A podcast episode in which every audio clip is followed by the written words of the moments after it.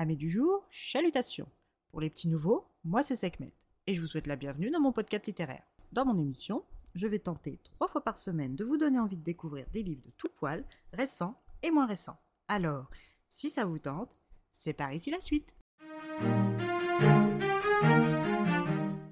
Aujourd'hui, je vais vous présenter 20 ans avec mon chat de Mayumi Inaba, publié aux éditions Piquier Poche. Dans ce roman témoignage, nous faisons la rencontre de notre narratrice et personnage principal. Cette femme en pleine fleur de l'âge travaille dans un petit bureau de décoration de Shinjuku. Elle divise son temps entre le dessin de plans et le travail sur le terrain avec les artisans de tous les corps de métier. Elle travaille dans ce secteur depuis l'exposition universelle d'Osaka. Elle a commencé à l'atelier de design de la section construction à Nagoya avant d'être mutée à son poste actuel. Notre hôte a toujours eu pour passe-temps l'écriture. Dès les cours préparatoires, elle se plonge dans l'écriture de poèmes et rêve secrètement de devenir auteur. Et dans la société japonaise de la fin des années 50 début 60, un tel rêve relève bel et bien du domaine de l'utopie. Mais malgré tout, le besoin d'écrire est là. Cette passion d'enfance l'anime toujours quand nous faisons sa rencontre en 1977. Mariée à un homme originaire comme elle de Nagoya, elle est plutôt heureuse dans cette union. Lui travaille pour une société spécialisée dans les objets jetables, type paille, gobelets et autres accessoires du quotidien.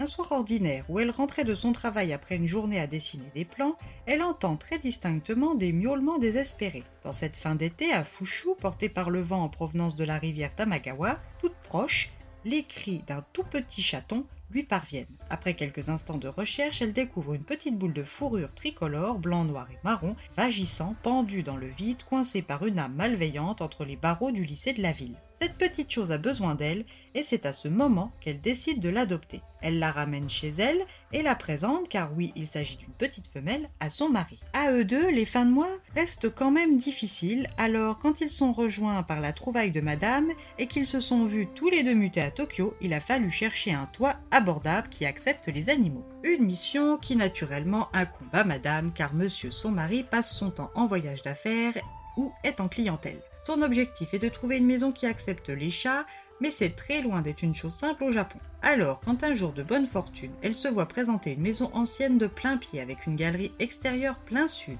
un petit jardin, des arbres et une surface correcte pour un prix raisonnable, pour son mari et elle, ainsi que Miller Chat, elle ne demande pas son reste, ne mentionne pas la présence du chat et signe les papiers. Cette maison est censée être libre seulement deux ans, le temps que ses propriétaires rentrent à Tokyo. Qu'à cela ne tienne, c'est LA maison. Après leur installation, la vie coule paisiblement pour notre couple ami jusqu'à ce que son mari soit muté à Osaka. Elle ne veut pas quitter Tokyo, cette ville qui la stimule tant et lui donne toujours plus envie d'écrire et de se réaliser. Alors que la crise pétrolière impacte son entreprise et qu'elle se fait renvoyer, elle décide de ne pas suivre son mari à Osaka. 1980 sera une année charnière pour elle et Mi, car après son roman Ses premiers pas en tant que femme vivant séparée de son mari, la publication de son premier recueil de poésie couronné par le prix Jeune Talent et son nouvel emploi à temps partiel dans l'entreprise d'édition d'une amie, notre narratrice s'épanouit, mais continue aussi de se chercher. Alors, quand la propriétaire de sa maison annonce son retour, elle va devoir faire un choix, rejoindre son mari dans son appartement d'Osaka, ou divorcer et se trouver un autre logement pour Mi et elle.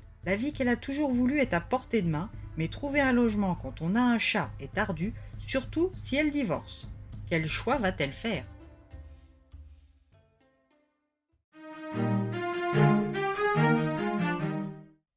L'histoire d'une rencontre providentielle entre deux êtres qui nous est proposée ici.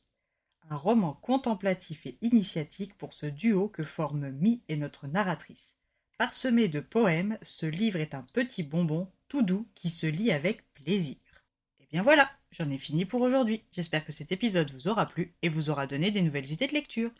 Si vous souhaitez découvrir d'autres petits bonbons littéraires tout droit sortis de ma bibliothèque, je vous retrouve le samedi 20 mai prochain pour un nouvel épisode. Et si d'ici là je vous manque de trop, vous connaissez le chemin sur Instagram, hâte les lectures de Sekhmet. Sur ce, chalut les amis et à la prochaine!